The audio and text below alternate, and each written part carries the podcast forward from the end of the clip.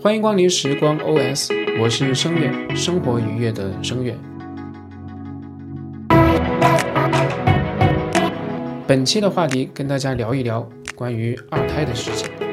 作为一个九零后的二胎的父亲，身在上海，我觉得呢有必要跟大家来讲一讲我的这些行为图鉴。我得跟大家解释一下，我们家的二胎啊，确实是在计划范围以内的。可能大家会问，你是有多想不开，要去生二胎？我身边很多的朋友就会说，打死我也不可能生二胎，太难了。特别是那些已经生过孩子的朋友，他觉得生小孩就是一场灾难，特别是小孩生出来之后，度过那。非常美妙的一到两岁的之后的那个时间点，基本上每一天都是灾难。但是，我为什么还要生二胎呢？这可以从两个方面来讲啊。首先，我跟我太太两个人的原生家庭都是有兄弟姐妹的。我是有一个哥哥，他是有一个弟弟。这样呢，就是我们自己从小的印象当中呢，就是有一个。兄弟姐妹来陪伴你的成长，这种感觉是特别美妙的。那么还有一个呢，就是我之所以来上海，有很大的一部分的原因是因为我哥哥在上海，所以我来了。那么我带着我的太太来了，我太太的弟弟，所以他也来了上海。这个就是我说的陪伴的一个作用。那另外一个方向呢，就是作为父母来说，我们的父母来说，他看到两个孩子都在一块儿，都在同一个城市里面。经常能够一起走动，一起出去进行一些活动，那么在父母的眼里看来也是特别幸福的。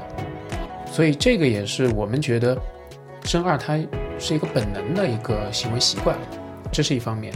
另外一个方面呢，就是在之前我们呃没有认真的去思考过我为什么去生二胎，就是没有正儿八经的去跟我太太去想过。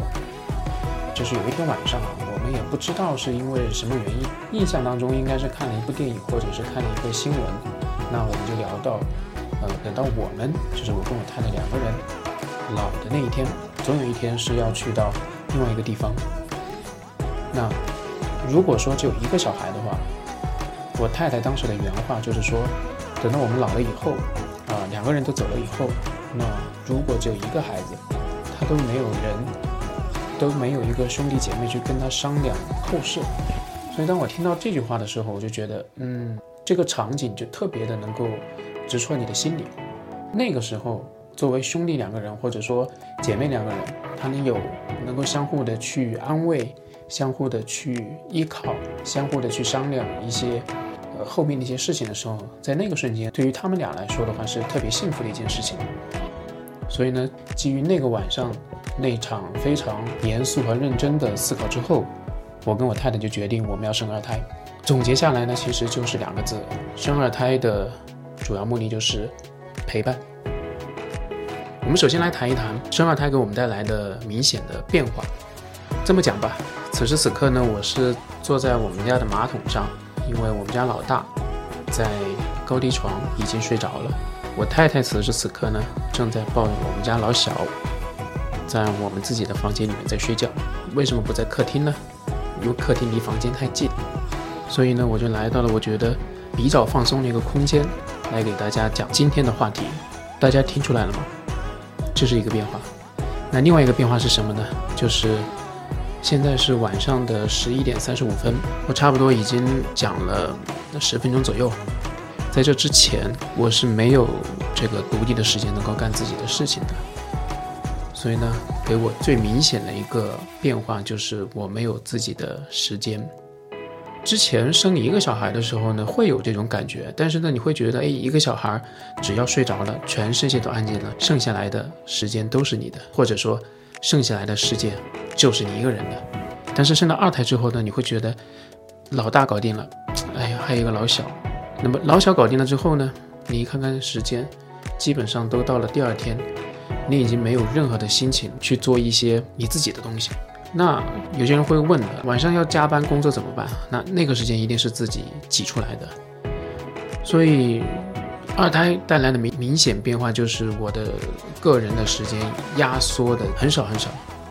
我到现在呢，其实都没有认真的去想过，两个小孩上了小学和初中以后，学业问题怎么办，辅导问题怎么办，还有家里的其他各种杂七杂八的事情怎么办，我现在都没有来得及去想这个问题。嗯，现在安慰自己的就是说随遇而安。随着二胎的到来，身边所有的朋友问我的第一个问题：养二胎养得起吗？是不是很贵呀？或者说，我每次问他们，你们也可以生二胎呀？他们往往都不用思考就会回答我说养不起。所以呢，我们就在想啊，为什么大家普遍反应是养不养得起的问题？而对于我个人来说的话，只有时间的问题，没有养不养得起的问题。其实这个又涉及到另外一个很好玩的一个问题，就是头胎跟二胎的养法是不是一样？我晚一点再说。我们先来讲这个问题，就是二胎是不是非常费钱？那么首先呢，我得要说，撇开这个孩子的正常以外的，比方说你上辅导班，比方说你去让他学各种的艺术类的、素质类的东西，撇开这个不说哈，就正常的来满足他的吃喝拉撒的问题。我觉得养一个小孩和养两个小孩，他是不会增加额外的成本的，这是第一个。当然呢，你如果说要你要考虑小孩子后面的上学，包括他的兴趣、学习，甚至他后面的结婚生子的问题，那你就不用考虑了。你养一个和养两个，其实不同的人、不同的条件。他的养法是完全不一样的，所以呢，我觉得这个是没有没有可比性的。那我只能说是我能保证的，就是肯定会比我们自己小时候养的要好，吃的好，穿的好，用的好，见识的好。我觉得这个就够了。所以呢，关于养不养得起的问题，还真的是印证了以前的那句老话，就是多一副碗筷的问题。那么接下来呢，回到之前讲的那个头胎跟二胎的养法是不是一样？那么这个我可以非常非常负责任的告诉大家，我个人的经历，包括我身边那些有二胎的经历，就是二胎和一胎的养法完全不一样。不一样在哪个地方呢？最明显的说法就是，你的第一胎永远是你最最重视的宝宝，你的天使，你恨不得把你所有的最好的东西都给到他，而你的二胎可能都没有你的宠物养得好。一胎当宝。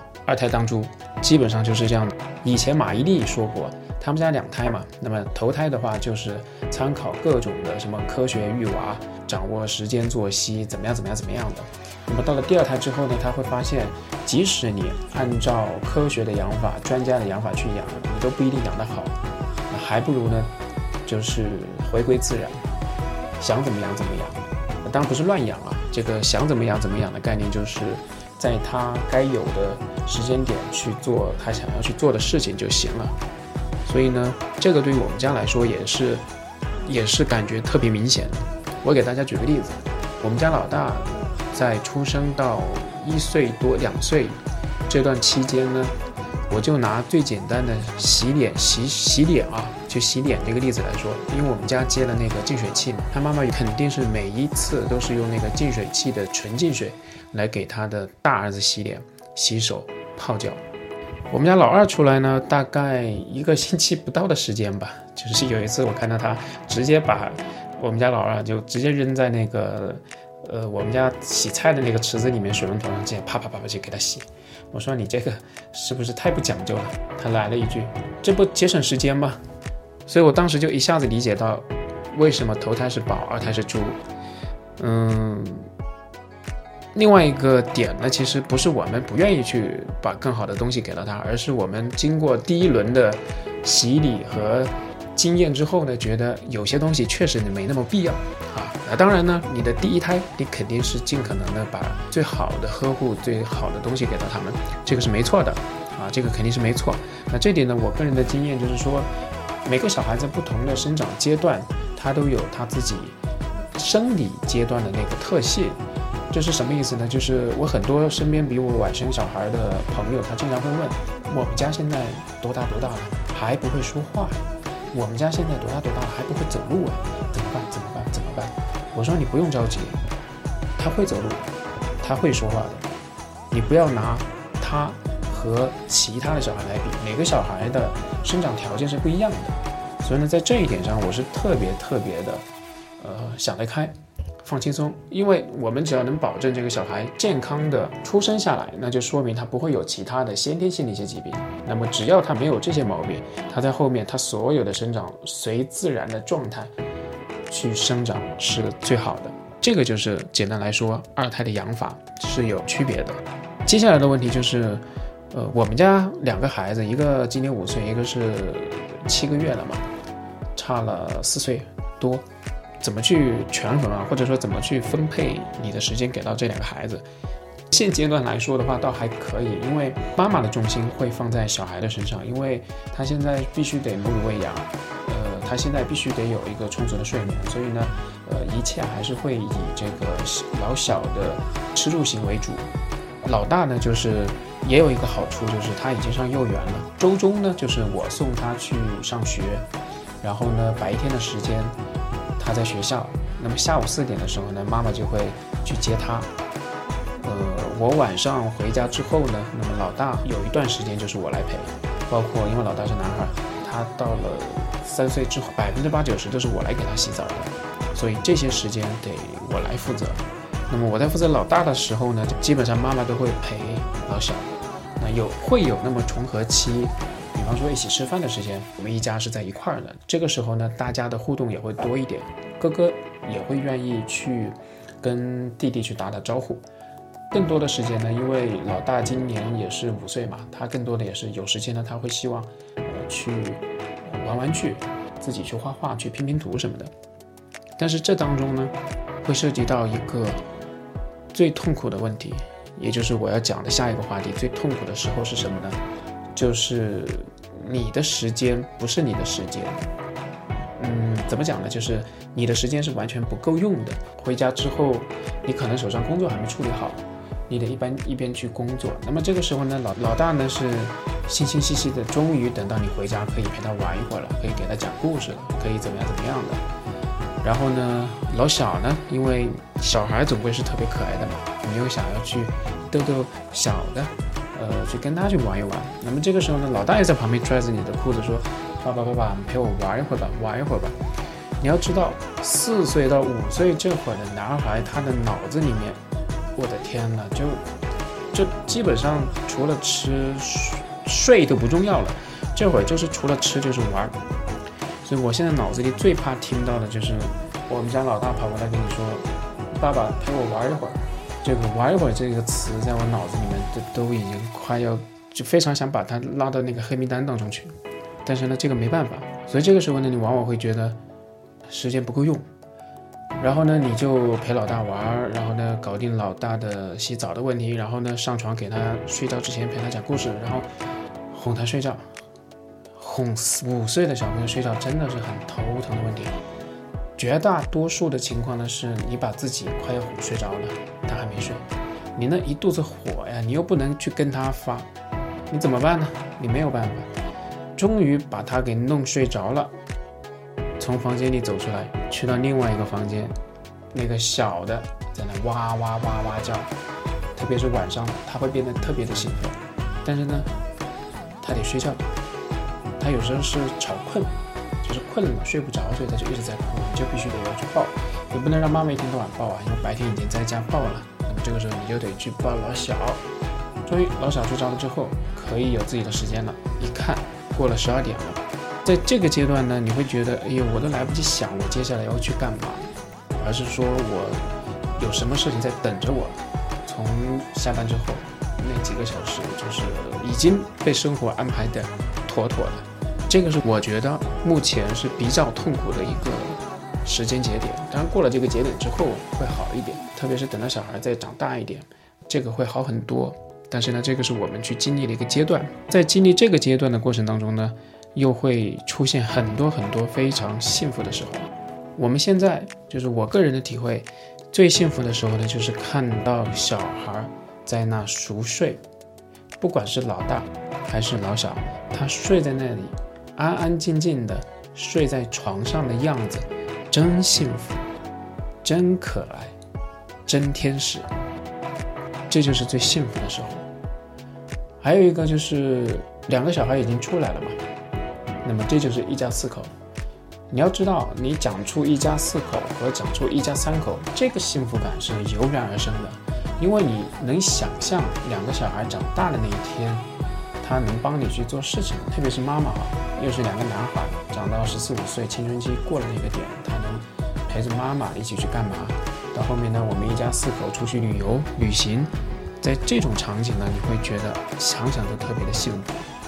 当然呢，你在考虑这些问题的时候呢，你是不会去想，嗯，孩子的教育问题，对吧？还有孩子的叛逆期的问题，这些问题你是不会去想的，因为我跟我太太想的比较明白，每个小孩在不同的年龄阶段呢，都会出现各种各样的问题。对于我和我太太来说呢，唯一的要求就是健康，健康成长。第二个就是要做一个体面的人。啊这是我们俩的教育方面的理念，就是不会说你一定要去学的怎么样。首先不自卑，然后呢能够自己喜欢一件事情去把它给做好，能够让身边的人喜欢它，我觉得这就已经做得非常成功了。啊，这一点呢，我跟我太太是达成一致的。所以每次想到这些的时候呢，都是我们觉得是最幸福的时候。到这儿呢，可能有些人会问，你们有没有后悔过？嗯，就刚刚。大概一个小时之前，我太太还跟我说：“真后悔生二胎。”但是呢，这多半是一句牢骚话。为什么呢？因为前面讲到了，我们后面的幸福的时间会更多。对于我们来说呢，肯定不后悔。我举个例子，就是我们现在其实我们俩自己开玩笑的时候呢，会觉得老二啊很难看，相对于老大小时候同期来比的话很难看。但是呢，即使是这样，但是，我们俩还是会觉得，哎呦，老二。真好看，难看是相当于老大小时候，真好看是相当于在我们眼里就是真好看。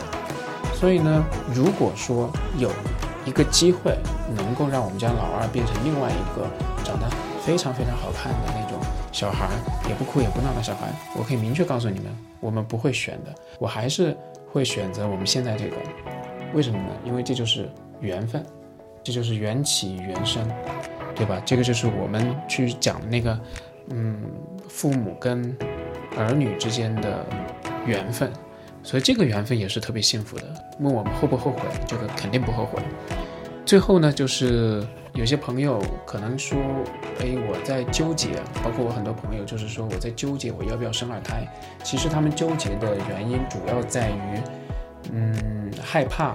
害怕小孩生出来就不能很好的去照顾他们。当然呢，我们家是我太太是全职的照顾两个小孩。即便是这样的话，在我们家老二现在这个阶段呢，我丈母娘也是过来帮忙的。所以呢，你如果说纯粹的一个大人在家带俩小孩，这个是这个是受不了的。所以呢，对于各位想生二胎的人来说的话，呃，我觉得你们应该去认真思考的一个点就是，你们家有没有人能够。全心全意的来带小孩，或者帮你带小孩，不管是请双方父母来帮忙，还是准备找那些阿姨，都可以，都是一种思路。这个是你们需要去考虑清楚的。第二个就是说，嗯，如果你问这个养小孩是不是更费钱，这个我前面已经讲过了。在我们理解来说的话，不管是生男孩还是女孩，都一样，不会给你带来太多的花费。而我们觉得，父母要不要生小孩？特别是生二胎，最重要的是你有没有那么多的时间，或者说你愿不愿意花那么多的时间去陪伴你的孩子。这个是相对于所有父母来说需要去认真去思考，因为你的很多的时间是需要你去挤出来给到你们的孩子。如果以上两个方向你都是一个肯定的答复的话，那么我建议你是去生小孩。为什么呢？很简单，你要想想。你那么优秀，你那么的好看，你为什么不给国家的后代做贡献？当然，这句话也是其他人送给我的，听完之后特别开心，特别高兴。所以呢，我也送给听到这期节目的朋友们：你长得这么好看，你这么优秀，你赶紧去准备好你的下一代吧。好了，以上就是今天给大家分享的上海二胎行为图鉴，这只是一个简单的大概的几个问题。如果大家感兴趣，我在后面呢会单独的再跟大家去分享过去的五年蹉跎岁月的当中碰到了哪些问题。